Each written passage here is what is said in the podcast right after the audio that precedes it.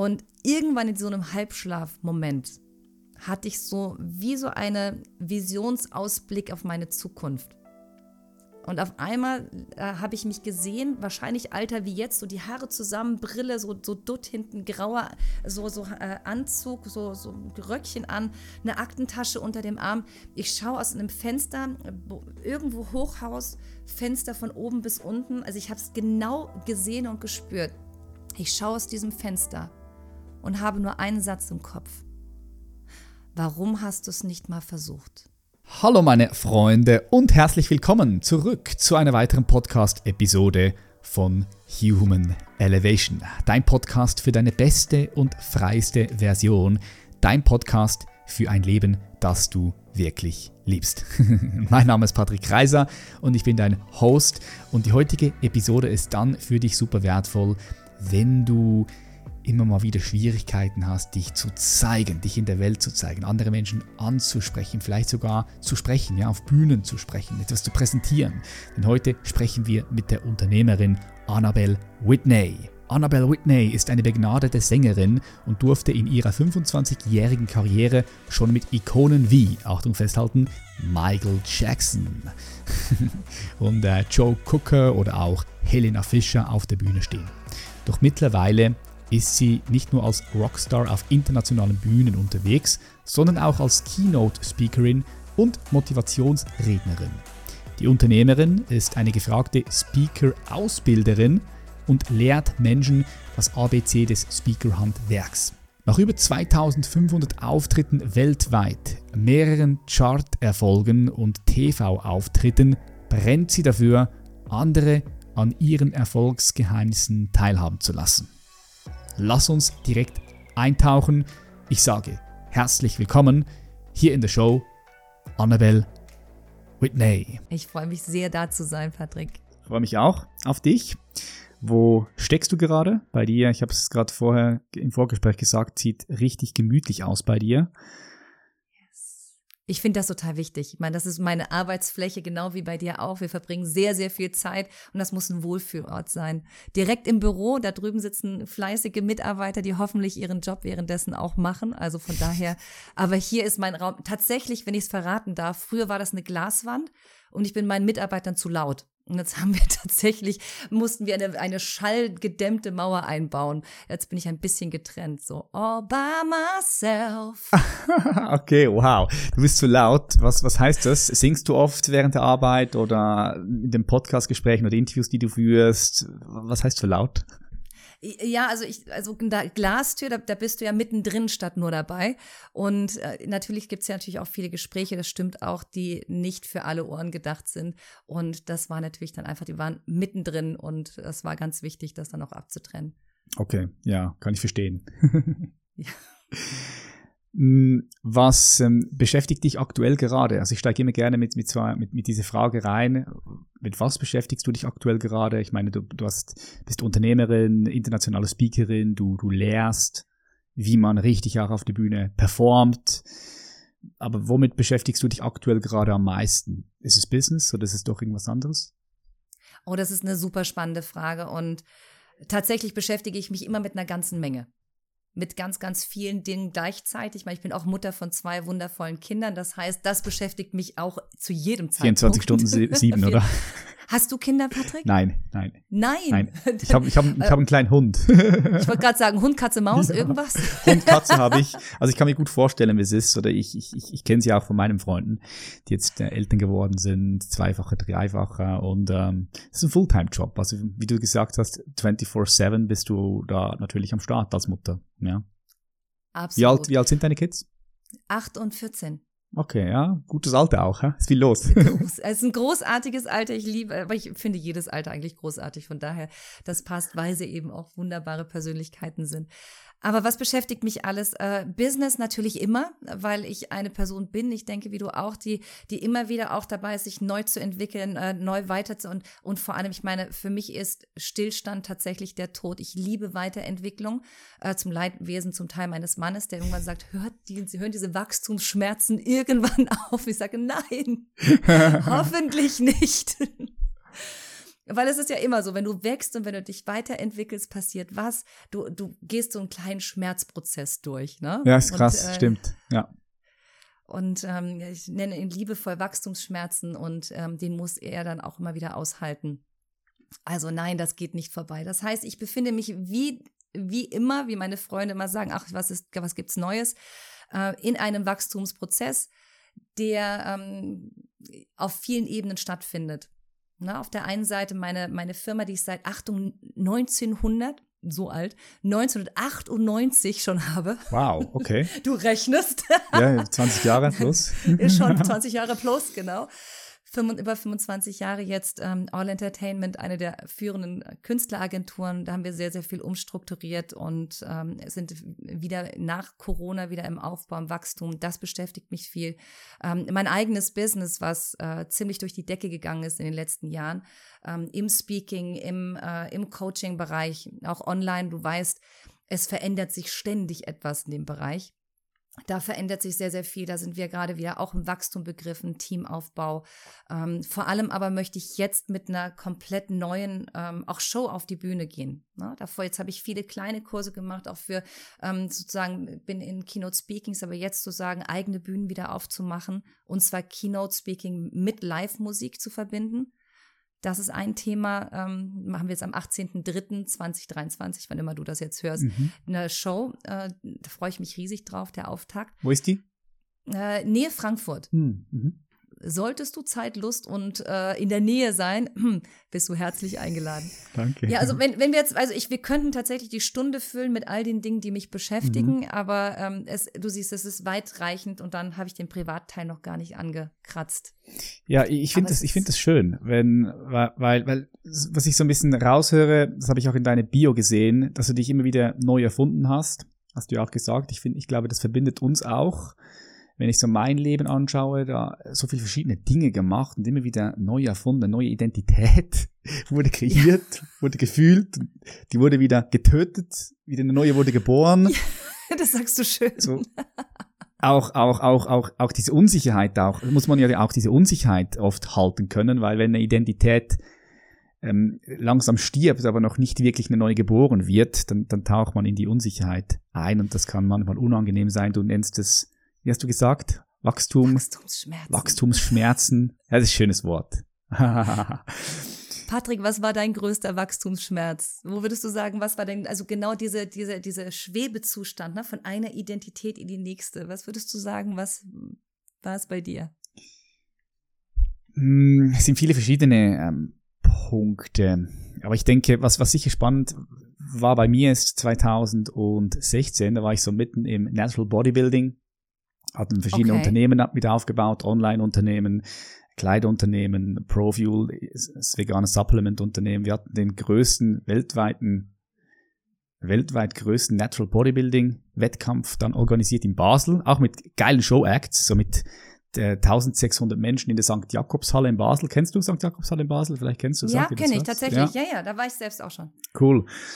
Und da war ich noch so voll identifiziert als, als, als, als, als dieser Athlet, aber auch Unternehmer. Wie gesagt, wir haben alle, alle Businesses aufgebaut. Die Leute, die hier zuhören, die kennen die Geschichte so ein bisschen.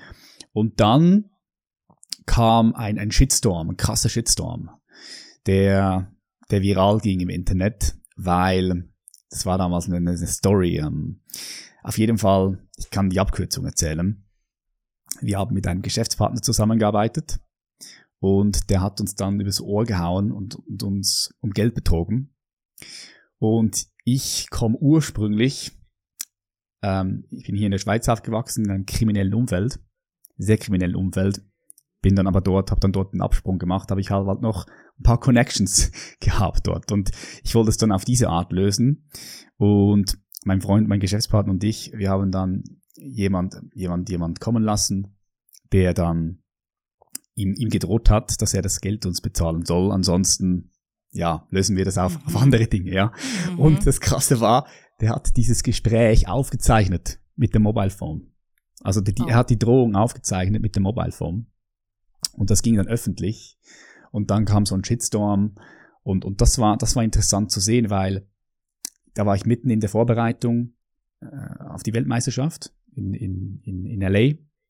Okay. Und habe regelmäßig YouTube-Videos gemacht und du kannst dir vorstellen, ein YouTube-Video hatte ungefähr so 60, 70, 80, 100.000 Klicks, je nachdem, es war unterschiedlich. Und mm, zu dieser Zeit regelmäßig so 3000 Dislikes und da waren Kommentare oh, drin, ja. Also wirklich, meine Mutter hat diese Kommentare gelesen und ähm, meine Mutter ging es schlecht, weil, weil sie diese Kommentare gelesen hat. Also ab, ab, abgrund, abgrundtief schwarze Kommentare.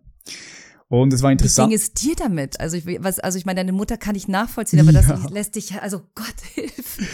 Ja, ähm, es war, es war speziell, also es war, es waren alle Gefühle mit dabei. Aber ich, ich würde sagen, ich konnte, ich konnte das gut auch, auch halten. Also es war für mich eine spannende Zeit, all diese unangenehmen Gefühle, diese Unsicherheit zu halten. Was passiert jetzt mit den Businesses oder auch, weil, weil ich hatte auch das Gefühl, okay, vielleicht leiden die Businesses. Und und gleichzeitig wollte ich aber performen und, und musste auch dazu stehen. Also wir haben Fehler gemacht, aber das Ding war, dass halt dort auch noch, noch, noch Dinge gesagt wurden. Zum Beispiel wurde dort gesagt, ja, ähm, wir haben, wir haben geschafft, also wir haben mit Anabolika gearbeitet, ich und mein, mein, wow. mein Freund. Und, und wir haben das nicht, wir haben das nie gemacht. Also ich, ich okay. wir sind immer, wir waren immer öffentlich gebrandet als Natural Bodybuilder. Wir haben auch nur als Natural Bodybuilder Wettkämpfe gemacht. Ich habe nie irgendwelche unerlaubten Substanzen genommen ähm, nur alles das, was du kaufen kannst, überall in den ganzen Supplement-Läden. Und, ähm, und, und, und, und schon bevor er mit dieser Drohung an die Öffentlichkeit ging und eben gesagt hätte, ja, äh, wir, wir seien auf Stoff, hätte das in Kolumbien gesehen, weil wir waren mit diesem Geschäftspartner auch in Kolumbien, was eben nicht stimmt. Schon davor gab es immer wieder Diskussionen. Ja, Patrick Reise, Michael Jani, jetzt sind die jetzt natural. Ja, nein, ich glaube denen nicht, weil, weil wir halt wirklich, wir waren on the top level mhm. und es war schwierig für die Leute zu glauben, dass das natural, also auf eine natürliche Art und Weise möglich ist, dass du so, ein, so einen Körper aufbauen kannst. Und, und, und dann kann man halt, waren, kann man diese Diskussionen wieder hoch und so weiter und so fort. Aber es ist okay. Also ich, ich, ich, ich bin da mit dem Feuer gestanden. Ich habe äh, mich äh, sehr gut kennengelernt. Aber was dann interessant war, ist, ich habe gemerkt, dass diese ganze Bodybuilding-Szene, mhm. dass die mir einfach irgendwie, das meine ich jetzt nicht böse, sondern irgendwie liebevoll, aber das, die, es war mir irgendwie zu stumpf. Also es ist mir mhm. zu, zu stumpf geworden und ich habe diese Identität als dieser Bodybuilder, die, die wurde aufgebrochen und mir wurde auch klar, als ich ein Jahr Wettkampfdiät gemacht habe, 2016, dass, dass, dass mich das nicht mehr wirklich auch so erfüllt. Das, das kam aber mit mhm. diesem Shitstorm. Das war so wirklich in einem. Und, und da, und da hatte ich so, man könnte sagen, eine leichte Identitätskrise, aber mich dann neu erfunden. Und, und das war ein spannender Moment für mich, ja. Oh, danke schön, dass du das mit uns teilst ja. auch, weil das, das ist eine Erfahrung, die man niemandem wünscht, der in der Öffentlichkeit steht oder generell niemanden. Und ich denke, das ist genau damit musstest du dich damit auseinandersetzen. Das eigentlich müssten wir fast alle in diesem Bereich, wenn wir arbeiten, dass wir das unseren Selbstwert, unsere Selbstliebe, all das, auch wie wir uns selbst identifizieren, nicht so sehr von, von, von außen abhängig machen. Ja, dass wir unseren Wert, und das ist ja genau das, was du komplett jetzt neu erfinden musstest für dich, der, der Wert in der Öffentlichkeit. Ich bin mir sicher, da wo viel Shitstorm war, war natürlich aber auch, wurdest du auch viel Liebe, nehme ich an. Ne? Also bestimmt, wir hören immer die negativen Kommentare, aber bestimmt waren auch genug da, die sich dann für dich eingesetzt haben und für dich gekämpft ja, haben. Klar auch. Ja. Nichtsdestotrotz musstest du für dich selber hier den Weg Weg finden. Und ähm, das, das ist das Spannende bei, bei dem Thema Identität, finde ich.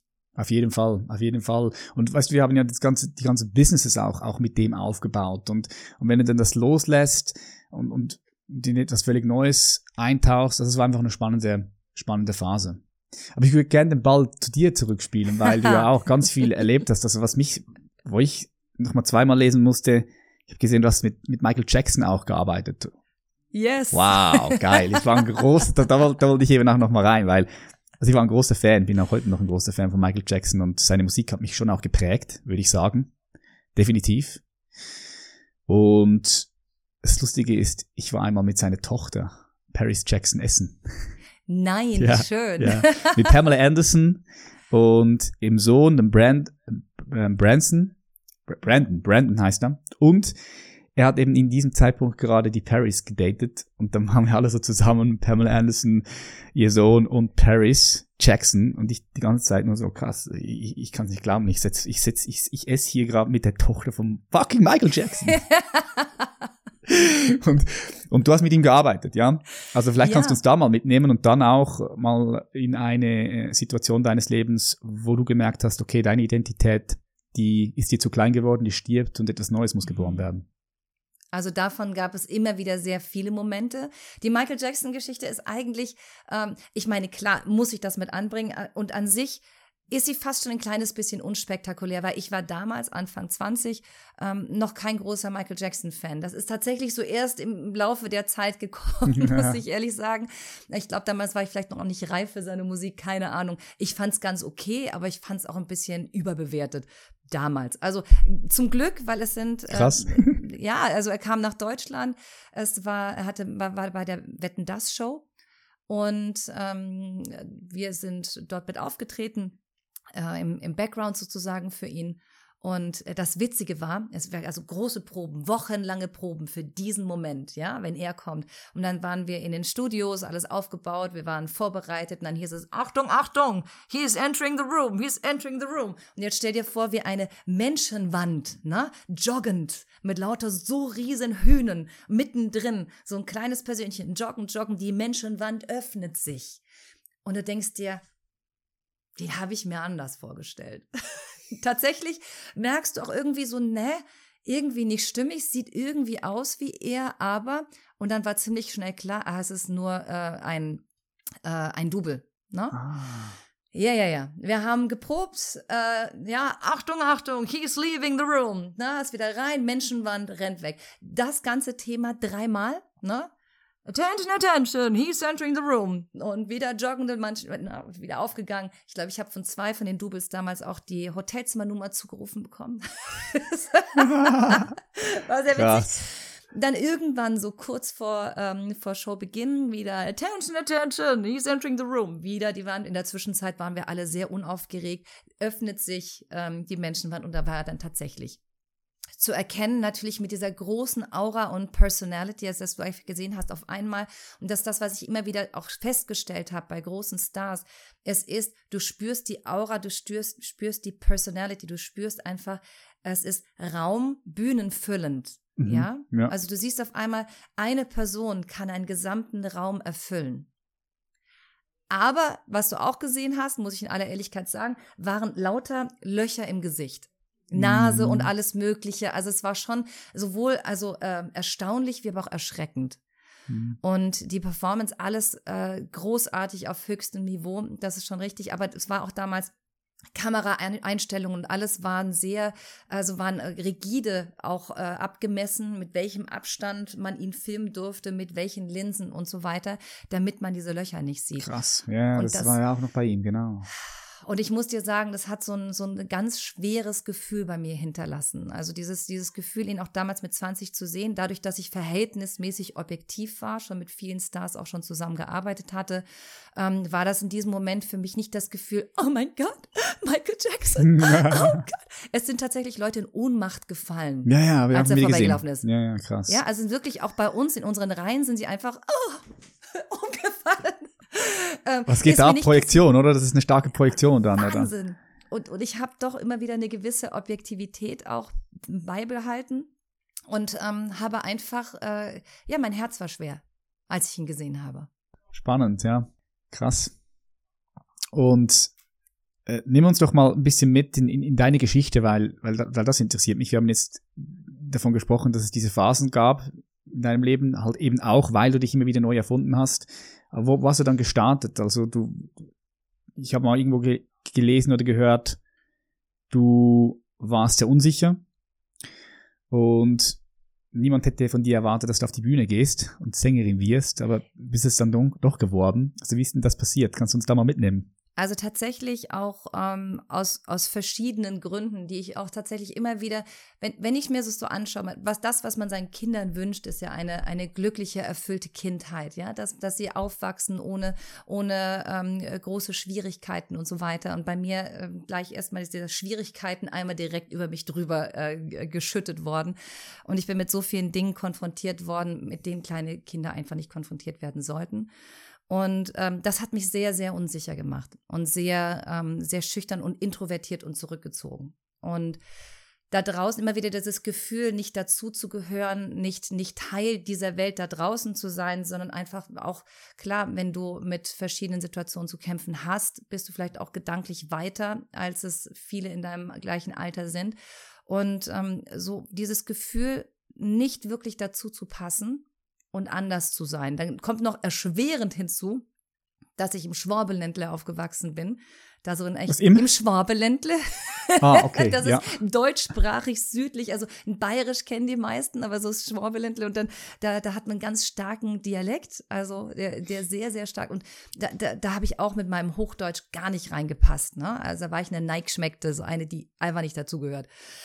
Und ähm, so war ich sehr, sehr schüchtern und bin knallrot angelaufen, wenn ich nur angesprochen wurde. Und Musik war immer für mich mein Refugium. Ich bin raus in den Wald und dachte, da hört mich kein Mensch. Ne? Heute weiß mhm. ich, der Wald trägt über hunderte von Metern weit, wenn du da reinrufst. Naja, gut. Und ähm, das heißt, ich habe eine sehr, sehr enge Bindung und, und Beziehung zu Musik. Und für mich war mhm. immer wieder die große Vorstellung, irgendwann mal als Sängerin, es stand auch immer so Freundebuch, weißt du noch, weißt du, Freundebuch reingeschrieben. Ja, kenne ich noch, weiß ich noch, ja, genau, mit dem Foto ja, und Lieblingsessen genau, und ja. was du magst und was du nicht magst. Ja, und was willst du mal werden? Und ich dachte, bei, über, bei jedem steht drauf Sänger, Sängerin. Und dann habe ich irgendwann mal gelesen, Zahnarzt, Feuerwehrmann, Lehrer. Und ich dachte mir, bah! das erste Mal tatsächlich ist mir aufgefallen, will ja gar nicht jeder werden. Und weder ich noch äh, irgendjemand hätte mir jemals zugetraut, dass das mein Weg werden könnte. Und wenn wir von Identität sprechen, dann ist es genau das, was ich immer wieder selbst festgestellt habe. Identität ist nichts anderes als das, was wir über uns selbst sagen. Und sehr, sehr oft beschränken wir uns in unseren Möglichkeiten, unserem Potenzial. Dadurch, dass wir über uns sagen, ich bin nicht die Person, die. Na, ich bin eher die Person, die, na, und das erlebe ich und erfahre ich tagtäglich. Und damals war ich die Person, die knallrot angelaufen ist, wenn sie angesprochen wurde. Die Person, mhm. die niemals etwas Großes erreichen wird. Die Person, die immer im Schatten stehen wird. Die Person, die es immer schwer haben wird. Ja, und wenn ich jetzt schaue, der, der größte Identitätsswitch ist der, dass ich heute die Person bin, die äh, mit Leichtigkeit und Freude mein, meine Business, mein Leben führen darf, die mit Leichtigkeit und Freude ihrem Flow folgen darf, die mit Leichtigkeit Erfolg haben darf. Und dieses Leben und die Aufmerksamkeit heute ich nicht mehr mit Gefahr in Verbindung setze. Das ist damals heute. Zwischendrin sind ganz, ganz viele verschiedene Identitätsswitches auf, aufgetaucht. Von der Person, das erste Mal auf der Bühne habe ich so gezittert. Meine Stimme hatte ein Vibrato. Mhm, mhm, Vor Aufregung, ja. Ich habe die, die schlimmste mhm. Bühnenangst dieser Welt gehabt. Und auf der anderen Seite wusste ich genau, das ist der Ort, an dem ich hingehöre. Und das ist die große Vision, die mich immer wieder dahin gebracht hat. Und heute, dann gibt es aber auch die Identität der Mutter, ähm, als meine Kinder zu, ich habe die immer mitgenommen, mit immer mit auf Reisen, ja. Und äh, super, das, das ist ja, ja, geil. ja. Bis sie zum Kindergarten gegangen sind, waren die immer bei mir und es wirklich zum Teil mit der, äh, also ich hatte immer eine, eine, eine Babysitterin natürlich dabei habe mir gesehen, okay, in zehn Minuten bin ich auf der Bühne, noch schnell gestillt, ab mit den High Heels in der Hand, schnell gerannt. Mir hat jemand das Mikrofon, stand schon da, okay, du bist bereit, weißt du schon, in die Hand genommen und habe die Bühne gerockt und bin danach wieder in die Identität der Mutter zurückgerutscht. Also auch das wieder sich zu erlauben, ganz, ganz viele Facetten der Persönlichkeit zu haben und ausleben zu dürfen, ist, glaube ich, eines der größten Geschenke, die ich mir selbst in den letzten Jahren gemacht habe. Mhm. Ja. Ich habe sehr, sehr früh, damit 21 oder 20, war ich dann professionelle Sängerin, habe auch Charterfolge gehabt äh, mit, mit unterschiedlichen ähm, Bereichen und ähm, bin sehr, sehr viel durch die Welt gereist. Fernsehen, Radio, Festivals, aber auch mit der eigenen Musik ähm, oder mit der eigenen Band dann auch hm, durch die ganze Welt gereist. Und irgendwann bin ich aufgewacht und habe gemerkt, oh, so nachts, mittags um zwölf, leerer Kühlschrank wie immer, weil für die paar Tage zu Hause hat es sich gar nicht gelohnt, einkaufen zu gehen. Und habe ich gemerkt, oh, mir fehlt was. Ja, mein, meine Gehirnzellen sind gerade unter, uh, unterfordert. Künstlerleben ist cool, aber, und so habe ich mit 21 die Firma gegründet, All Entertainment. Ja, heute, also. Mit 21, wow. Ja, ja, ja, ja, ganz, ganz früh. Da habe ich schon gemerkt, ich muss jetzt, hier muss einfach mehr passieren. Ich muss, brauche, mein, mein Gehirn braucht Futter. Ja. Mhm. Also das sind so verschiedene Stadien meines Lebens gewesen, in dem ich immer eigentlich, ich war in meinem Leben nie angestellt, nicht einmal. Warst du mal angestellt? Ich war mal angestellt, ja. Ja, ich war was, was? angestellt, habe hab eine Ausbildung gemacht bei der Swisscom als, als Kaufmann, ganz normal, so eine dreijährige Kaufmann-Ausbildung. Ich wusste einfach nicht, was ich machen sollte. Und wenn du nicht weißt, was du machen sollst, machst du einfach Kaufmann, oder? Oder Kauffrau. und dann war ich noch auf der Versicherung und dann aber habe ich den Sprung gemacht, ja. Aber bei der Versicherung war es auch schon so, das war so halb halb, weil natürlich war ich angestellt, aber als Versicherungsberater hast du sehr viel Freiraum. Manchmal bin ich erst um 10 Uhr, 11 Uhr arbeiten gegangen, manchmal erst am Nachmittag, am Freitag schon, schon weg. Weil wenn die Zahlen gestummen haben und du deinen Kunden, deine Kunden gehabt hast, warst du relativ frei. Ach, cool. Ja. Was hast denn du für eine Ausbildung gemacht? Ich habe tatsächlich, ich habe äh, Jura studiert Okay. Und Fertig äh, nein, weil es gab diesen einen Moment. Ich wollte, also meine Eltern hatten äh, mit 1,9 Abitur, meine Brüder sind beides totale Überflieger gewesen. Die haben mit 15 und 14 Punkten ihr Abitur gemacht, also Maximum okay. und Summa Cum Laude sozusagen, auch ihr, äh, ihr Medizinstudium abgeschlossen.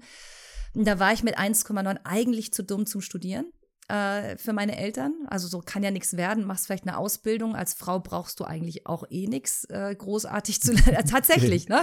Und zwei mhm. große, die, die machen jetzt schon. Und ähm, dann habe ich, wollte ich, aber es war mein Herzenswunsch, ähm, Juristin werden.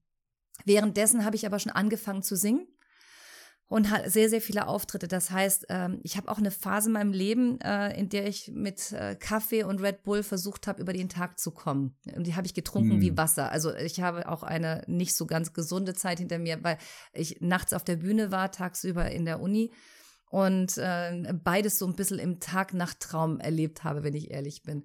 Mit, den, mhm. mit den Büchern in der Hand äh, im, im Backstage und dann halb schlafend in der Uni. Und irgendwann in so einem Halbschlafmoment hatte ich so wie so eine Visionsausblick auf meine Zukunft. Und auf einmal äh, habe ich mich gesehen, wahrscheinlich alter wie jetzt, so die Haare zusammen, Brille, so, so dutt hinten, grauer, so, so äh, Anzug, so, so Röckchen an, eine Aktentasche unter dem Arm.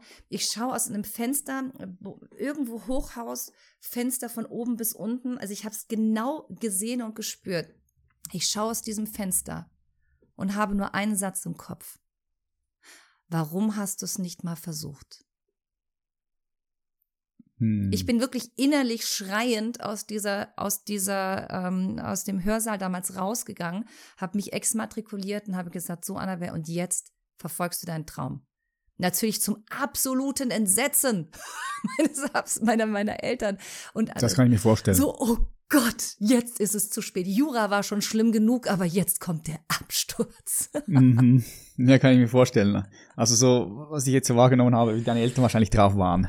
Ja, genau. Also damals, ja. Da war also wie gesagt Jura schon eine Katastrophe, ja. Aber egal wie, äh, auch hier wieder seine eigenen Wege und seinem eigenen Herzen zu folgen, auch wenn das noch so anders sein sollte, wenn ich eins gelernt habe, ähm, es ist so viel umsetzbar, so viel machbar und so viel für andere Unmögliches möglich, solange du es tatsächlich auch machst. Wenn ich immer wieder etwas erlebe, Menschen haben Träume und gehen auch ihren, ihren Träumen nach. Und sobald es schwierig wird, sobald es anstrengend und, und, ähm, und die ersten Gegenwind, äh, Windchen auftauchen, die ersten Stolpersteinchen, dann geben sie auf und sagen, war doch nichts für mich. Ja, diese Schmerztoleranz, die, die ist wichtig, weil, weil, weil, also mit Schmerz meine ich auch Unannehmlichkeiten oder Schwierigkeiten, Probleme, ne? Weil die sind auch immer da. Solange du hier in dieser Welt bist, Unannehmlichkeiten, das ist Programm. Mhm. Und wenn du selbst nicht dein, dein Schmerz wählst, also wo du, wo du sagst, schau, dafür bin ich bereit, Schmerz und Unannehmlichkeiten zu nehmen, zu, in Anführungsschlusszeichen, zu leiden. Leidenschaft kommt ja auch von dort. Yes. Leidenschaft, okay, dafür bin ich bereit. Dann kommen halt Unannehmlichkeiten, die du, die du nicht willst, vielleicht ohne Sinn. Oder? Du hast so recht. Ich weiß ja, dass du als, als Profisportler, du weißt, wie es ist, wenn du durch diese, durch diese. Ehemalige Profisportler. Ehemalige. Aber immer ehrlich, im Herzen bist du es immer, oder? Ja, also äh, Ja, ich, nee, also ich identifiziere mich, nee, Profi, Profisportler eigentlich nicht. Mm -mm, nicht mehr. Mm nee, aber wenn du so fragst, lass mich kurz, lass mich kurz ähm, reinspüren. Ja, also ja, nein, ja, schwer nein. zu sagen. ja, schwer zu sagen. Ja, also ich, aber ich weiß, was du meinst. Ja, also ich, klar, den Teil kann ich schon noch spüren in mir. Es, es hat, also du hast, was du natürlich in dieser Zeit hattest, du bist sehr, sehr oft auch durch diesen Schmerz gegangen. Also es war auch, wenn du weißt, etwas zu erreichen, also ich habe nicht Profisport gemacht, aber Leistungssport. Im 100 Meter, 100 Meter Rennen. Äh, oh, oh, geil. Das ist die geilste Dis Disziplin im Leichtathletik. Yes. Wenn, wenn ich eine Disziplin machen würde, 100 Meter. Hey, ich denke immer so, Usain Bolt. Gehst einmal hin, zack, machst deine 10, 9 Sekunden, 10 Sekunden, das war's. Das ist geil, oder? Mega, oder? Ja, ich habe diese Strecke auch wirklich geliebt. Und ähm, ich weiß, dass, dass vieles in mir auch heute noch dadurch äh, da auch gesetzt wurde. Ja, also dieses, dieses auch durch diesen, wenn es nicht ähm, unbe wenn es unbequem wird, dann wirklich auch schauen, okay, die Sinnhaftigkeit hinterfragen ist dieses Ziel immer noch, also ist es das wert, da durchzugehen? Wenn es ein Ja ist, dann tatsächlich auch da weiter dran zu bleiben. Sich auch von Niederlagen, und das weißt du auch, Sport besteht auch immer wieder da drin, mit Niederlagen umgehen zu lassen. Also es prägt uns doch schon auch sehr. Die Erfahrungswerte, Stimmt, die wir dort ja. machen. Das heißt, ich bin sicher, dass in einem Profisportler Herz steckt auch nach dieser Karriere immer noch ganz, ganz viele Erfahrungswerte, die uns tragen in diesem Bereich. Bestimmt, ja. 100% true. Und ich bin zu 100% Leidenschaft getrieben. Deswegen weiß ich genau, was du meinst. Also wirklich zu schauen, wofür brenne ich. Dieser Brennfaktor muss ganz, ganz groß sein bei mir. Und dann weiß ich auch, ich bin bereit, für dieses Ziel auch wirklich zu kämpfen, auch mal durch, durch Dürrezeiten durchzugehen, äh, schlaflose Nächte, weil ich schauen muss, wie geht's jetzt weiter. Na? Und als Unternehmer, ja. du bist auch Unternehmer, äh, weißt du, äh, es kommt immer nach jedem Hoch kommt ein Tief. Ne? Also es ist, es ist ja immer, also das, das musst du einfach wissen. Wenn du im Bereich Selbstständigkeit, Unternehmertum bist, wirst du nicht immer auf der Sonnenseite des Lebens sein. Es wird eine Wirtschaftskrise auf dich warten. Es werden aus, äußere Umstände kommen, die dich mal kurz ähm, äh, auch wieder runterschmeißen. Darauf vorbereitet zu sein und dann zu schauen, was sind die kreativen Wege, die dich wieder aufbauen oder mit denen du wieder wieder ähm, auf die Sonnenseite kommst sozusagen. Das das gehört zum Leben und auch zum Unternehmertum dazu. Ja, zum Leben, nicht nur zum Unternehmertum, aber vor allem auch zum Leben. Das ist ja, ja. ganz klar, definitiv. Darum habe ich gesagt, ist es richtig wichtig, diese Schmerztoleranz aufzubauen und, und da denke ich, ist es wichtig, dass du weißt, wofür du was machst, mhm. dass du weißt, wofür du brennst, diese Leidenschaft, diese Sinnhaftigkeit, die da ein, einherkommt ich denke, wenn, wenn du mal dein Leben anschaust, Annabelle, was, was hat dich, was hat dich so bewegt, ähm, da als, als Powerfrau immer so nach vorne zu gehen und, und Dinge wieder neu aufzubauen? Was kannst du, kannst du sagen, was das war? Also, ja. Ja, tatsächlich. Ich kann das auf, auf ein ich war ungefähr zwölf Jahre alt und ich habe damals äh, Bücher äh, Sigmund Freud gelesen ähm, oder ähm, was habe ich noch, die Abriss der Psychoanalyse und so weiter. Also ich habe mich schon sehr, sehr früh mit, mit den Themen, das war das, was in der Bibliothek meiner Eltern zu finden war. Und ähm, ich, ich weiß noch, es gab diese, diesen eine, ich kam aus, dem, aus der Schule nach Hause und äh, es war draußen unfassbar kalt, äh, geregnet, total, so typischer Novemberabend äh, und ich habe aber vor allem nicht die äußere Kälte, sondern die innere Kälte gespürt. Dieses, dieses Gefühl von, von, es ist so viel Unrecht da draußen. Es ist so viel, was nicht, was nicht richtig ist. Und da war ich auch wirklich verzweifelt. Ich wusste nicht, wie soll es weitergehen? Wo ist mein Weg? Wo, wie, wie komme ich jemals, wie, wie wird aus diesem Leben irgendwann mal etwas, was Positives herauskommen? Und in diesem Moment kam für mich ein Gedanke, der bis heute einer meiner größten äh, Antriebe ist. In diesem Moment kam auf einmal dieses Gefühl, ich habe ein verdammtes Recht darauf, glücklich zu sein. Hm. Und in diesem hm. Moment, Patrick, habe ich mir geschworen, nie wieder, nie wieder weniger zu sein, als ich sein kann. Und mir dieses verdammte Recht auf Glück auch tatsächlich einzufordern. Wirklich zu sagen, okay, mhm ich mache mich auf den Weg. Ich werde schauen, wie ich persönlich für mich mein Glück finden kann. Dass ich das heute mit so vielen Menschen teilen darf, dass ich heute auf die Bühne gehen darf. Ähm, erstmal, lange Zeit habe ich diese Erlaubnis mir auch selber nicht gegeben. Ja, ich habe sehr, sehr viel für mich selbst erreicht, unternehmerisch und als, als Sängerin. Und irgendwann mal mein kleiner Bruder, der 13 Jahre äh, jünger ist als ich, meinte zu mir, weißt du was, Annabelle, warum teilst du das nicht mit anderen Menschen? Und er hatte mir einen, einen Link rübergeschickt zu einem Keynote-Speaker und hat gesagt, da sehe ich dich. Ja. Ja, ja, ja. Das, das war tatsächlich so der, die nächste Initialzündung für meinen, äh, für, für, äh, für meine nächste Identität.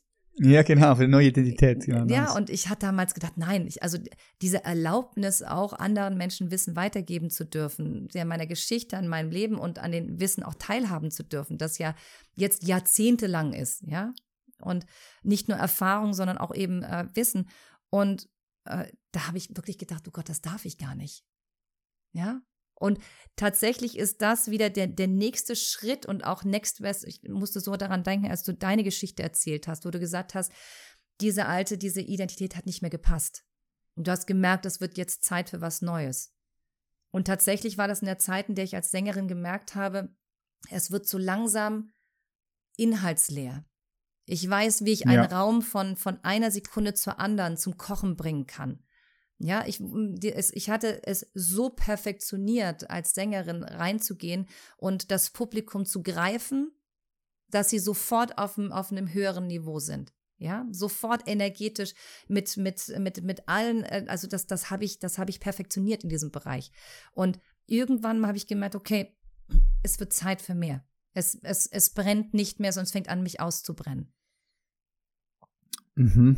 Ich, mhm. ich, will, ich, ich nenne das also durch die ganzen Erfahrungen, die ich jetzt gemacht habe, würde ich sogar sagen, da hat sich etwas Tieferes in dir gemeldet. Richtig. Lass uns sagen, vielleicht die Seele, ja. ja. Und äh, die hast du wahrgenommen. Diesen Ruf hast du wahrgenommen. Deine Seele gehört, könnten wir auch so sagen. Und, und, und, und bist dann, bist dann wieder, wieder in diese Unsicherheit gesprungen und hast eine neue Identität wieder angenommen. Und bist dann letztendlich jetzt ja, auf dem Weg gekommen, auf dem du jetzt bist, ne? nämlich andere Menschen auf die Bühne zu bringen, andere Menschen dieses Bühnenhandwerk auch, auch zu vermitteln. Ja. Was macht denn für dich einen guten Speaker, eine gute Speakerin aus? Also du hast gerade vorhin gesagt, dass du da richtig stark drin warst, auf die Bühne zu kommen, in einen Raum zu gehen und die Verbindung direkt auch aufzubauen, die Connections mhm. zum Publikum. Gibt es da eine, eine Geheimformel dafür, wie man das macht? Natürlich. ja, ganz. Und, und natürlich diese Erfahrung mit über bald 3000 Auftritten weltweit, die hat natürlich geholfen. Ne? Also das habe ich auch gemerkt. Klar, das kommt automatisch rein dann. Keine, keine Ausbildung, Speaker-Ausbildung dieser Welt. Da, äh, ich habe gedacht, okay, ich brauche jetzt so einige. Ne? Wenn ich jetzt was Neues mache, dann muss ich das auch richtig lernen. Habe ich dann gemerkt, kann mir, kann dieser Erfahrungswert, den ich habe, den ich auch anderen Menschen weitervermitteln kann, die haben das alle nicht in der Form. Ja. Und die tatsächliche Formel, würde ich sagen, ist, dass du, dass du Herz und Verstand der Menschen berührst. Es reicht nicht nur das Herz, aber es reicht auch nicht nur der Verstand. Wir müssen eine Verbindung schaffen. Du musst immer den Puls am Publikum haben, fühlen, was brauchen sie jetzt von mir? Und dir zu erlauben, dass es nie ein Monolog ist, du, es ist immer ein Dialog. Es ist Verbindung schaffen. Und was dann passiert, ist das, was so viel mehr wieder gibt als die Gage, die du bekommst ne? und die Anerkennung. Nein, es ist eine Energieverbindung. Ich lebe und liebe für diesen Moment, in dem ich mich mit meinem Publikum verbinde. Wo ich auf einmal mhm. merke, das Herz geht auf. Ja, wenn ich auf einmal merke, die, es ist eine tatsächliche Energie, die ich spüre, die sich auf einmal in einer Welle mit mir verbindet. Und das ist das schönste und erfüllendste Gefühl. Und ich habe das Privileg, das leben zu dürfen.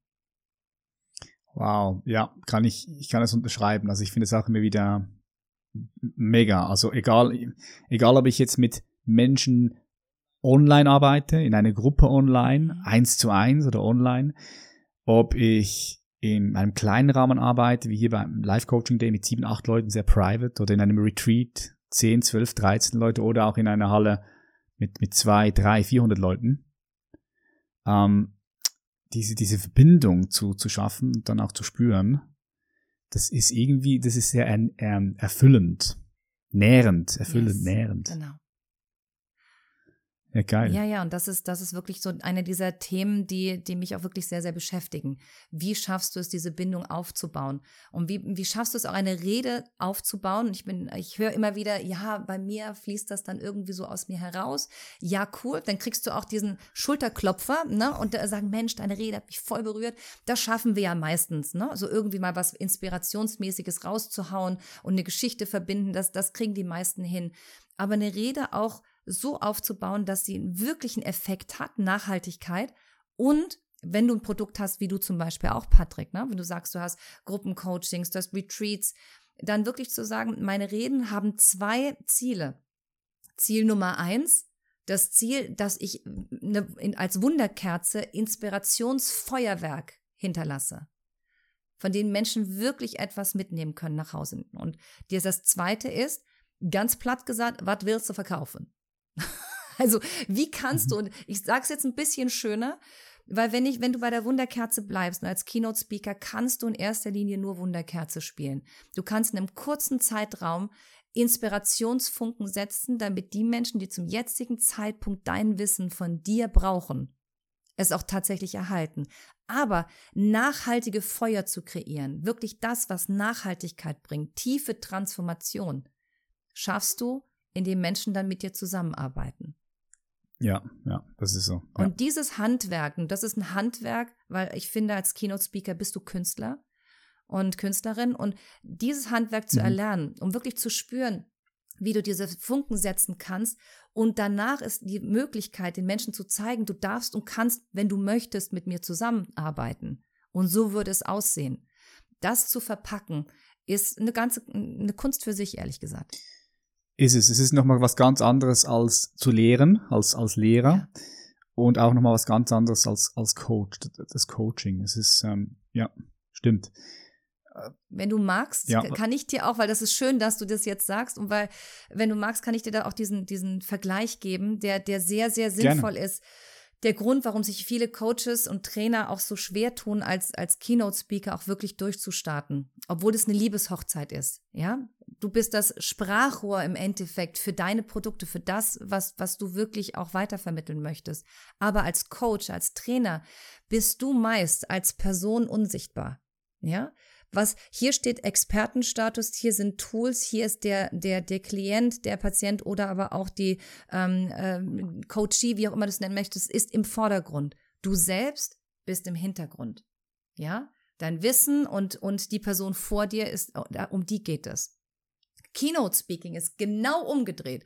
Du bist das Vehikel deiner Botschaft. Das heißt, du färbst mit deiner Geschichte, mit deinem Wesen, mit deinem Sein, du färbst dieses Wissen aus und du gibst das weiter. Das heißt, hier ist ein kompletter, wieder, wir sind wieder bei der Identität, scheint unser Thema heute zu sein, ähm, mhm. ein totaler Identitätsswitch notwendig.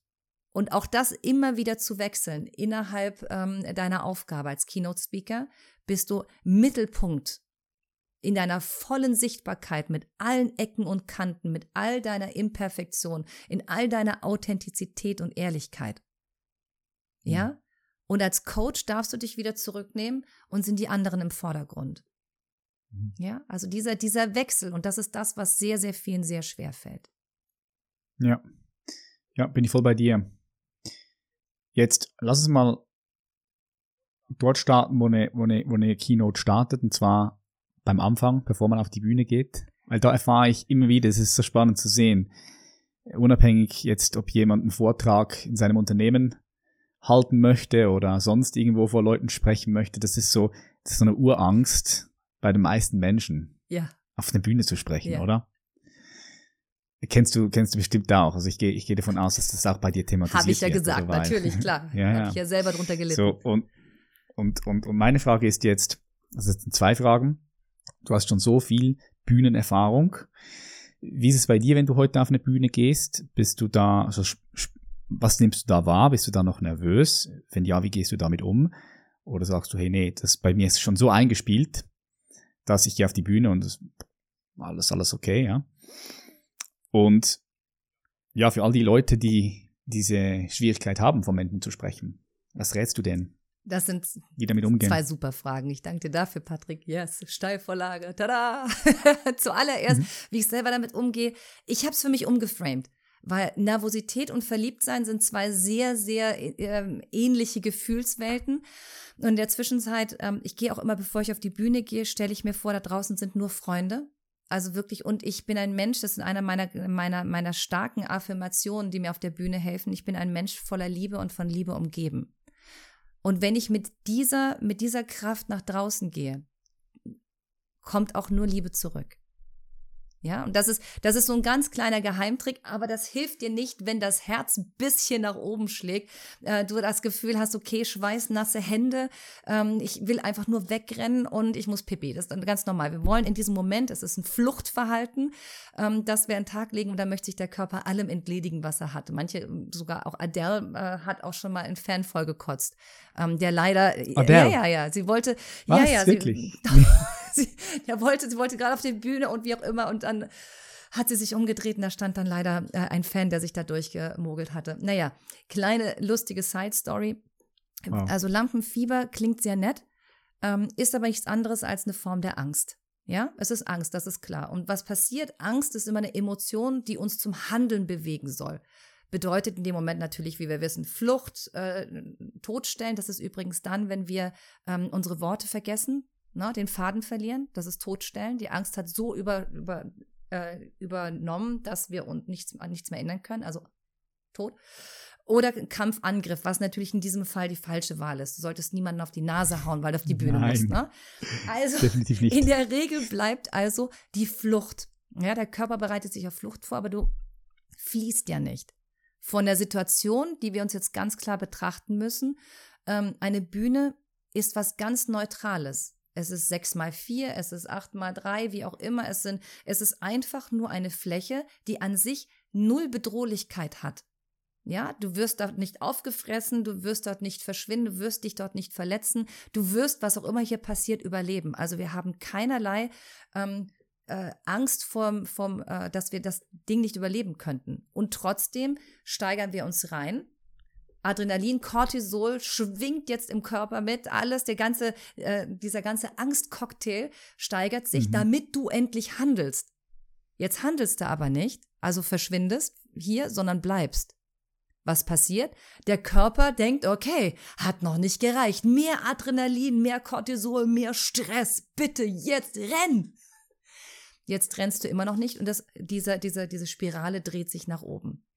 Nun gibt es, und ich möchte ganz schnell äh, einen Notstopp dafür geben, wie du diese Adrenalin-Cortisol-Mist aus deinem Körper wieder rauskriegst, um bereit zu sein, auf die Bühne zu gehen. Zuallererst mal Notstopp, atmen. Signalisiere dem Körper, dass du äh, dass alles okay ist. Also zuallererst mal brauchen wir auf drei Ebenen müssen wir diese Zustände ändern. Ändern wir sie nur auf einem Zustand, passiert folgendes, nichts. Die Angst bleibt genauso, wie sie ist. Wir müssen drei Zustände verändern. Das erste körperlich und das ist Atmen. Hier möchte ich dir die ähm, äh, 4-3-4-Regel an, ans, ans Herz legen. Geht verhältnismäßig schnell. Vier Sekunden einatmen. Drei Sekunden halten. Eins, zwei, drei. Und vier Sekunden ausatmen. Und das machst du ein paar Mal. Und auf einmal signalisierst du dem Körper, hey, ist alles gut. Das ist Notstopp äh, Nummer eins. Nummer zwei ist, dass du jetzt den nächsten, deinen dein Kopf, dein Mental, deine Gedanken erstmal zum Stillstand bekommst, weil wir katastrophieren. Katastrophierte hm. Gedanken sind nichts anderes als Gedanken, die, was wäre, wenn? Ja? Ich den Text vergesse. Was wäre, wenn sie mich ganz schrecklich finden? Was wäre, wenn ich stolpern aufs Gesicht falle? Was wäre, wenn? Wir haben also tausende Geschichten, die wir uns erzählen, Text vergessen, der Klassiker, ja, oder? natürlich. Ja, oder das Publikum findet mich scheiße, wirft mit Bananen. Die Wahrscheinlichkeit, dass das passieren wird, diese Geschichten, die wir uns erzählen, werden ja zu 99,9 Prozent nicht eintreffen. Und das sind die Geschichten, die wir uns erzählen. Aber woran erkennst du katastrophierte Gedanken? Sie sind nicht zu Ende gedacht. Was wäre, wenn ich den Text vergesse? Dann sage ich, ups, ich habe einen Text vergessen. Hiermit kriegst du übrigens die billigste, einfachste Standing Ovation deines Lebens. Steh einmal auf der Bühne und sag ganz entwaffnend, oh mein Gott, ich habe einen Text vergessen. Die Leute jubeln. ja, also hier denke ich diesen Katastrophengedanken zu, zu Ende. Oh Gott, was passiert, wenn ich einen Text vergesse? Ja, dann sage ich einfach, ich habe einen Text vergessen. Das Publikum wird sehr positiv darauf reagieren. Ich habe Zeit durchzuatmen und kann entweder auf einen Spickzettel schauen oder aber ähm, ich, ich kriege das schon hin. Und schon ist dieser Gedanke, diese Katastrophe zu Ende gedacht. Ich habe eine Lösung und fertig. Aber so weit können wir nicht. Wenn, unsere, wenn unser Körper noch voller Adrenalin steckt und noch voller Cortisol, sind wir nicht bereit, das anzunehmen. Also brauchen wir den zweiten Notstopp. Und das ist jetzt erstmal zehn Dinge im Raum, die du siehst. Ne? Ich sehe das Bild bei dir hier auch, das Ringlicht, wunderschön, ich sehe dich und so weiter. Also zehn Dinge, fünf Dinge, die du hörst, zwei Dinge, die du riechst. Ja, zehn Dinge, mhm. die, du, die du siehst, fünf Dinge, die du hörst, zwei Dinge, die du riechst. Weil wir können nicht zwei Dinge auf einmal denken. Ich sehe das Bild, oh mein Gott, was ist, wenn ich den Text vergesse? Ich sehe das, oh Gott, was ist, wenn ich das? Das passiert nicht. Ja? Wir sind in diesem Moment konzentriert und haben wieder den, jetzt haben wir erstmal die Möglichkeit, auch mental durchzuatmen. Okay, mhm. jetzt kann ich die Katastrophengedanken zu Ende denken. Und jetzt kann ich anfangen, ganz bewusst mir ganz andere Geschichten zu erzählen, weil alles, was ich ja mache, ist Geschichten erzählen. Von Dingen, die voraussichtlich nicht passieren. Was wäre, wenn ich auf die Bühne gehe und die Menschen lieben mich? Was wäre, wenn ich den besten Vortrag meines Lebens halte? Was ist, wenn ich jetzt da rausgehe und von Liebe umgeben bin? Was ist, wenn ich da rausgehe und danach mit 20 Aufträgen nach Hause gehe? Was wäre, wenn da drin jemand im Publikum sitzt, der mich fürs Fernsehen engagieren will? Weißt du, du kannst ja lauter Geschichten dir erzählen. Äh, das sind schöne Fragen. Ja. ja. die Fragen lenken dich ja in eine ganz bestimmte Richtung, in ein ganz bestimmtes Bild. Genau. Ja. Das heißt, diese was wären, äh, wäre, wenn Katastrophengedanken, werden wir jetzt einfach umswitchen. Ja, in positiv. Also das sind aber diese Schritte. Atmen, die Dinge, die du siehst, hörst und riechst, um einfach hier auch einen gedanklichen Switch zu haben. Jetzt gehen wir in die Katastrophengedanken. Erst einmal zu Ende denken und feststellen, oh, so schlimm ist es nicht. Dann umswitchen in die Was wäre, wenn Positivgedanken. Und jetzt kommt der dritte Faktor, weil wir müssen uns auch emotional auf einen neuen Level bringen, auf eine andere Energie. Das schaffst du durch Hampelmänner, durch Hüpfen und Ausschütteln, durch Musik, die dich glücklich macht, durch lustige Videos, also ziemlich profan. Aber in diesem Moment schaffst du es dann noch, noch das letzte Stückchen Adrenalin und Cortisol aus dem Körper zu schütteln. So. Geil. Geil Schritt für Schritt Anleitung hier, du. Weltklasse. Es ist auch eine Form von, Ach also viel Achtsamkeit kommt auch rein, was ich jetzt so ein bisschen rausgehört habe von dir. Ich meine, wenn du den Fokus auf den Atem richtest, auf auf, auf, auf, auf das, was im Raum ist, auf Gegenstände, aber auch auf die Klänge mhm. und dann auf das, was du riechst, ist in der Form von, da kommst du hierher, die Gegenwart, Präsenz. Richtig. Was ja. ein ganz, ganz wichtiger Punkt ist, also auch um Charisma zu haben, also das, das, ist ein ganz wichtiger Punkt, diese Ausstrahlung, von der wir vorhin gesprochen haben. Wenn wir von, Präsenz, ja. von äh, Michael Jackson gesprochen haben zum Beispiel, ne, mit einer Riesenpräsenz, oder Robbie Williams, den ich getroffen habe, oder viele andere auch, dann siehst du immer, diese Riesenpräsenz ist ja etwas, was wir hm. erlernen können. Und tatsächlich, Präsenz, das steckt schon hier drin in dem Wort, ne, Ausstrahlung, Präsenz, ist es ganz, wie einer der wichtigen Faktoren ist es, im Hier und Jetzt zu sein. Und das schaffen wir, indem wir unseren inneren Kritiker kurz mal ausladen, weil der hält uns sehr, sehr, von, sehr, sehr oft davon ab, im Hier und Jetzt zu sein. Und eben durch die ganzen anderen Dinge, die uns gerne so schön ablenken im Leben. Ja. Ja, ist Arbeit. Also Präsenz, hier wirklich hier zu sein, Achtsamkeit ist einfach Arbeit, aber es ist eine schöne Arbeit. Und eine sehr lohnenswerte Arbeit. Oh ja. Finde ich, ja. Er gibt auch dem Leben nochmal mehr Farbe und mehr Saft, wenn du wirklich hier bist. Oh ja, Oder? natürlich. Viel mehr Choose, ja. Lebendigkeit. Ja, genau. Ja, geil. Das war jetzt eine sehr, sehr schöne Schritt-für-Schritt-Anleitung. Und ich bin mir sicher, da können viele, die jetzt hier zuhören, damit was anfangen. Hm. Was ist das Schlimmste, was dir schon mal passiert ist auf der Bühne? Ganz ehrlich so. Was ist das Schlimmste? Okay. Bei all diesen verschiedenen oh Gott, Shows. Hilfe. Also ich kann mir vorstellen, dass da schon mal etwas in die Hose gegangen ist, wahrscheinlich, es oder? Es ist un also die Lieblingsfrage meiner Kinder ist, Mama, erzähl doch mal, was war das Peinlichste auf der Bühne oder was war noch peinlich? Ne? Also das, das sind tatsächlich Geschichten, die könnte ich, äh, davon könnte ich stundenlang erzählen. Bestimmt eines der, der peinlichsten war, es war in äh, Moskau in Russland. Ähm, da waren wir gerade Nummer eins mit dem, mit dem Song. Und wir sind vor 50.000 Menschen aufgetreten ähm, in einem Stadion und äh, National TV. Und wir hatten Klamotten von irgendjemanden äh, gesponsert bekommen, keine Ahnung, angezogen. Bei einer Bewegung ist die Hose geplatzt, aber ich meine komplett. Nein. Das äh, oder aber, ähm, was auch sehr, sehr witzig war, es war eine große Ankündigung und jetzt heute für euch, eine riesen Ankündigung von der Moderation.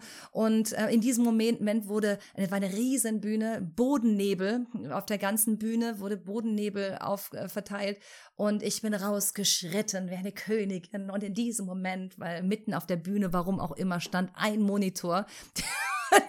ich bin wie eine Königin im Nebel Nein. versunken. Und dann wie bei Thriller damals. Thriller, Thriller Nights. Kam diese Hand aus dem Nebel raus. Auf einmal warst du weg. Boom. Ja, aber dieses Boom habe ich tatsächlich auch vor drei Jahren nochmal erlebt hatte ich ähm, eine, eine Speech, Menschen das gefeiert. Ich durfte danach Glasperlenspiel ansagen und hatte auch eine grandiose, ich habe mich wirklich gut gefühlt. Das lief alles mega gut. Die, äh, das, das Publikum war auf einem High und ich habe eine Bombenansage für Glashaus, äh, Glasperlenspiel gehabt.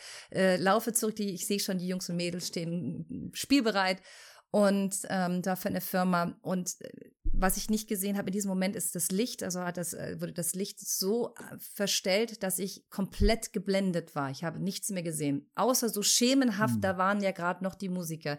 Ich laufe auf die zu. Allerdings gab es auf der Bühne ein Riesenloch. Also die Bühne war so, so drei Meter hoch ungefähr, weil da so, so eine Säule war. Das habe ich nicht gesehen, war blind. Und auf einmal bin ich zumindest geschritten und bin auf einmal im Nichts verschwunden. ich bin einfach prompt in dieses Loch reingefallen. Scheiße. Ja, also anstelle von, ja, yeah.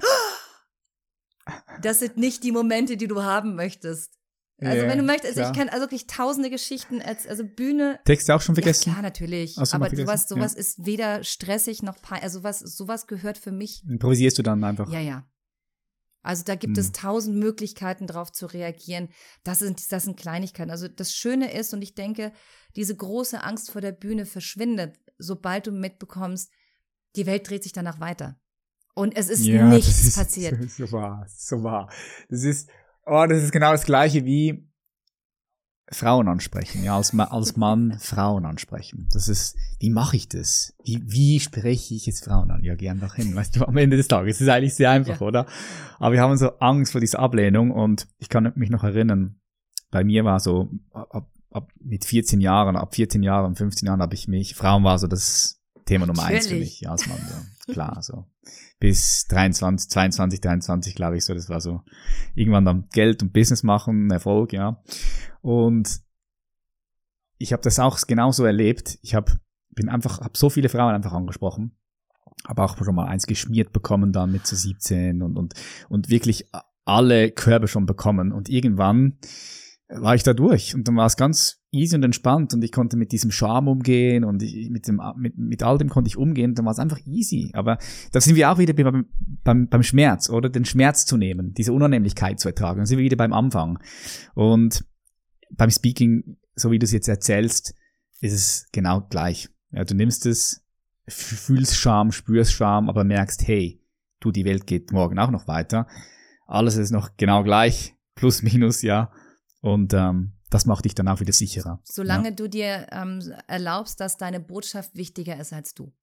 Also ich denke, das weißt du auch, das hast du auch erfahren, wenn du anfängst, wenn du dich selber ja. nicht mehr so wahnsinnig ernst und wichtig nimmst und, und merkst, deine Botschaft, das, was du zu sagen hast, ist viel, viel wichtiger, dann, dann kannst du mit all diesen Themen sehr, sehr gut umgehen. Also ich denke, mit einem großen, äh, also ähm, ja, Möglichkeit, auch über sich selbst lachen zu können, geht das alles mhm. wundervoll. Mhm. Sehr wichtig. Ja, ja. Aber die, die größte, ja. ich meine, wir unsere, unsere Grund, also emotionalen Bedürfnisse sind einfach Anerkennung, Liebe und Sicherheit. Und wenn diese, und klar, ich verstehe auch die Bühne, die, die, die triggert natürlich das Thema Anerkennung, ja. Und natürlich auch das Thema Liebe. Auch das wird angetriggert dadurch. Und es ist, es ist klar, dass dadurch ganz, ganz viel Angst entsteht. Genauso wie die Ablehnung, mhm. wenn man jemanden anspricht. Ja, es ist gleiche Hirnareal, was da Und ich habe ähm, ja und ich habe äh, lange Zeit mit einem Keyboarder gearbeitet, einem, einem Engländer, ähm, ein bisschen älter. Und äh, der ist ganz cool damit umgegangen. Das bei jedem Auftritt ist er immer rum und hat mal so ein Engländer hat immer gesagt, um, ähm, Hello, you're very beautiful. Do you want to marry me? so, hey, du bist sehr schön, möchtest du mich heiraten? Er ist immer vor dem Auftritt, in den Pausen, nach dem Auftritt, ist der strategisch von, von einem Raum zum nächsten, hey, you're very beautiful, you wanna marry me? Und weißt du was? Bestimmt haben im Laufe der Zeit 99 Prozent der Frauen Nein gesagt. Ja, aber er ist jeden Abend mit einer nach Hause gegangen. Ja, 100 Prozent, glaube ich. Ja, ja, klar, 100 Prozent. Logisch. Das ist eine, oder du klopfst an eine Tür, die Tür geht nicht auf. Okay, du klopfst auf zehn Türen, eine geht auf. Du klopfst 30 Türen, zwei gehen auf. 100 Türen, sechs gehen auf. Richtig. Sieben, acht. Und ja. das Witzige ist, das habe ich erlebt auch bei der, meiner Keynote-Speaker-Ausbildung. Jetzt war vor, vor zwei ähm, vor zwei Runden, da war eine großartige Frau, ähm, halbblind, und ähm, auch an sich, also ihre, ihre Mutter wurde damals gesagt, sie würde niemals also irgendwie einen Job arbeiten können, in einem Job arbeiten können oder jemals in irgendeiner Form selbstständig leben können. Ja? Und sie kam zu mir in die Ausbildung und hat gefragt, Anna, aber wie komme ich denn auf Bühnen? Sage ich einfach Fragen. Ja, sie hat es geschafft. Also am Anfang war sie auch nicht sehr verständlich. Sie hat aber mit einer App gelernt zu sprechen, also wirklich verständlich zu sprechen. Wir haben die Rede aufgebaut und alles. Und was dann passiert ist, hat uns tatsächlich alle ähm, sprachlos gemacht. Weil in kürzester Zeit hatte sie während der Ausbildung, hat sie gesagt, oh, ich habe wieder einen Auftritt vor 800 Personen. Oh, jetzt vor 600, jetzt international. Oh mein Gott, Anna, ich bin angefragt worden. Ähm, die, die haben jetzt gefragt, was meine Gage ist. Was soll ich denen denn sagen? Mhm. Ende des Kurses meinte sie so, jetzt habe ich folgendes Problem, weil sie noch ähm, angestellt war ähm, ich habe keine, äh, hab keine freien Arbeitstage, äh, keine freien äh, Urlaubstage mehr. Ich da kann dieses Jahr keine Auftritte mehr annehmen. Kündigen. Was hat sie gemacht? Ja, sie hat einfach gefragt. Wird sie mehr Absagen als Zusagen bekommen haben? Ja. Aber sie hat einfach gefragt. Ja. Hm. Sie hatte so eine hohe Toleranz oder hat sie ja immer noch, dass, dass, ähm, dass Ablehnung total okay ist. Und sie hat sich nur auf die Anerkennung und auf, auf die, die, die Zustimmung konzentriert. Das ist ein Fehler, warum wir sehr, sehr oft nicht für uns losgehen oder nicht, nicht, äh, nicht wirklich an diese Tür klopfen, weil man könnte Nein sagen. Ja gut, klopf an die nächste Tür. Ja, es kann so einfach sein, wenn da nicht irgendwie unsere unbewussten Muster, ich nenne sie ganz liebevoll so, ein Anführungsschlusszeichen, innere Blockaden da sind, die die, die einfach, ja, die einfach manchmal alles, alles beschissen machen. Da muss man sie brechen, ja. Ja, muss man bereit sein, auch daran zu arbeiten. Ist ja auch Arbeit. Oh, ne? natürlich. Ne? Und ich denke, dass alleine schon deswegen lohnt es sich, auf diesen Weg zu gehen, auch wirklich zu schauen, ja. welche inneren, ähm, unsichtbaren Gummibänder halten mich zurück, welche Erfahrungen, welche, welche Glaubenssätze, was steckt alles dahinter, dass, dass mich heute nicht weiterkommen lässt? Wo sind, wo sind diese Punkte? Was, was erzähle ich mir selbst über mich? Sind wir wieder beim Thema Identität. Welche Person möchte ich sein und wie komme ich dahin? Das heißt aufräumen. Aber diese Arbeit, wenn du siehst, was du dadurch bekommst, wenn du jetzt auch schaust, Patrick, du jetzt ein, ein Leben in, in, in, deiner, in, in deiner Fülle leben zu können, ja, in deiner Selbstbestimmtheit, in den Dingen, was du liebst, hast du nur geschafft, weil du aufgeräumt hast.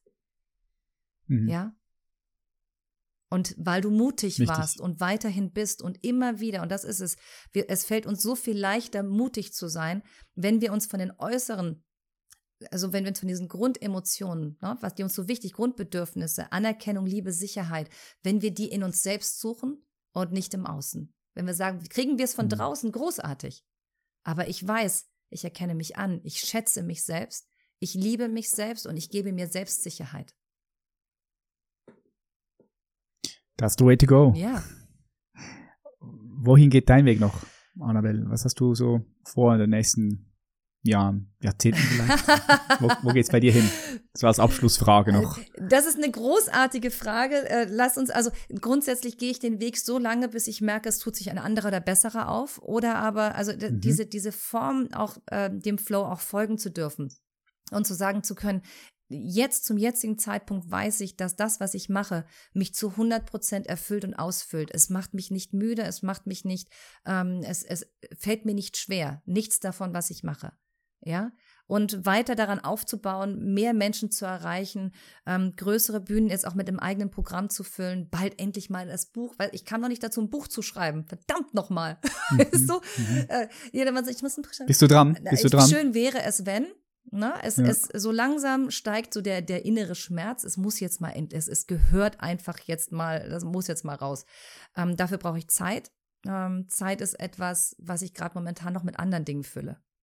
Ja, und mhm. zwar wirklich hands-on zu helfen mit den Programmen. Ich bin noch viel als äh, Speakerin einfach unterwegs und ähm, bin auch noch, also bin damit noch zu viel beschäftigt.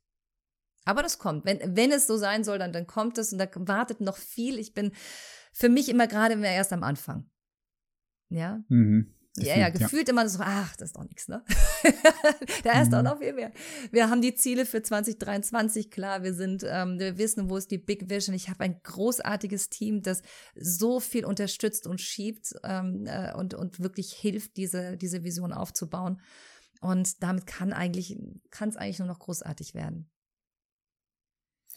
Schön. Annabelle, wo können die Zuhörerinnen, Zuhörer, wo können die dich finden, wenn die mehr von dir wissen wollen, wenn die sagen, hey, will gerne mal auch auf die Bühne, will da mir die Skills, das Handwerk, die Handwerkskunst beibringen lernen. Wo können die dich finden? Also auf annabellewhitney.de natürlich. Ähm, da findest du viel, viel Informationen. Aber natürlich die sozialen Medien, YouTube, Instagram, ähm, Facebook, LinkedIn, findest du mich überall. Äh, TikTok so langsam mal, aber da ist noch nicht so richtig Fokus drauf. Ich weiß. Äh, Boah, TikTok, na, nee. Ja, yeah, es ist so. ja, es ist hässlich. ja, ich weiß es nicht. gibt's, aber ich bin, ich ah, würde ja. mal sagen, da brauchst du mich jetzt noch nicht so zu suchen. Aber ähm, ja, das sind jetzt so die Themen, die, also Instagram, Facebook, LinkedIn und Webseite, das sind so jetzt gerade so die Kernfokusse. Okay. Ja, geil. Ich werde das alles unten verlinken in die Show Notes. Vielen, vielen herzlichen Dank, Annabelle, für das tolle Gespräch. Da waren ein paar schöne Nuggets drin und war sehr spannend und inspirierend auch so ja, ein bisschen zu erfahren, wie dein Weg war und, und wie du da durch bist, durch diese verschiedenen Identitätstode und Geburten. Weiterentwicklung würde ich es nennen, ja. Und ja, genau. Genau. Und ich wünsche dir auf deinem Weg weiterhin ganz viel Freude, Erfolg, Gesundheit und bleib am Bauen. Das wünsche ich dir auch von Herzen. Patrick, danke schön für dieses wundervolle Gespräch. Danke dir. Ja, das war's auch schon wieder. Und wenn dir diese Episode gefallen hat, dann freuen wir uns über eine positive Bewertung und natürlich, wenn du diese Episode und auch den Podcast mit deinen Liebsten teilst. Wenn du anstatt ein spannendes Leben führst und in der Welt auch etwas bewegst, dir in den letzten Jahren der Spaß und die Leidenschaft abhanden gekommen sind, und wenn du es genau nimmst, dein Leben okay ist, aber auch nur okay, ja, vielleicht nervt dich dein Job und zieht dich permanent runter, hängst irgendwie in der Warteschleife, freust dich auf das Wochenende, den freien Tag und die Urlaube, dann wäre es super wichtig, dass du etwas unternimmst, denn du hast nur dieses eine Leben hier. Und die größte Hürde für diesen Shift, das weißt du wahrscheinlich mittlerweile, wenn du diesen Podcast hörst, das bist du selbst. Es sind nicht deine Eltern, nicht dein Partner, es ist nicht dein Job, sondern letztendlich, und das ist eine bittere Wahrheit, eine bittere Pille, die wir schlucken müssen, sondern nur du selbst. So du bist es, der auch das alles verändern kann. So, wenn du deine Kraft und Energie entfesseln möchtest und Mut für deine Umsetzungspower und deine Ziele gewinnen willst und ein Leben leben möchtest, was über deine kühnsten Träume hinausgeht, dann buche dir noch heute dein unverbindliches und kostenfreies Klarheitsgespräch mit jemandem aus unserem Team, weil es steht dir einfach zur Verfügung. Du hast nichts zu verlieren, sondern nur etwas zu gewinnen. Das Ganze ist auch kein Verkaufsgespräch, sondern es geht darum, ja, wirklich zu schauen, was sind die nächsten Schritte für dich, um eben aus diesem Leben auszubrechen und etwas ganz Neues zu kreieren. Denn letztendlich könntest du auch sagen, wenn du das Klarheitsgespräch buchst und dann auch die notwendigen Schritte machst, dass dieses Gespräch dafür sorgt, dass eine völlig neue Zeitrechnung in deinem Leben beginnt war bisher das Zeitalter der Anpassung und Kompromisse, so kann für dich bald das Zeitalter der Selbstbestimmung und Abenteuer anbrechen. So, den Link zum Gleisgespräch findest du wie immer unten in den Show Notes oder geh einfach auf www.patrickreiser.com und dort hast du einen Button, wo du das kostenfreie Gleisgespräch einfach buchen kannst. Auf www.patrickreiser.com. Ich danke dir, dass du bis hierher gehört hast. Much, much love. Wir sehen uns in der nächsten Episode. Ich freue mich drauf. Bis dann. Dein Patrick. Bye, bye.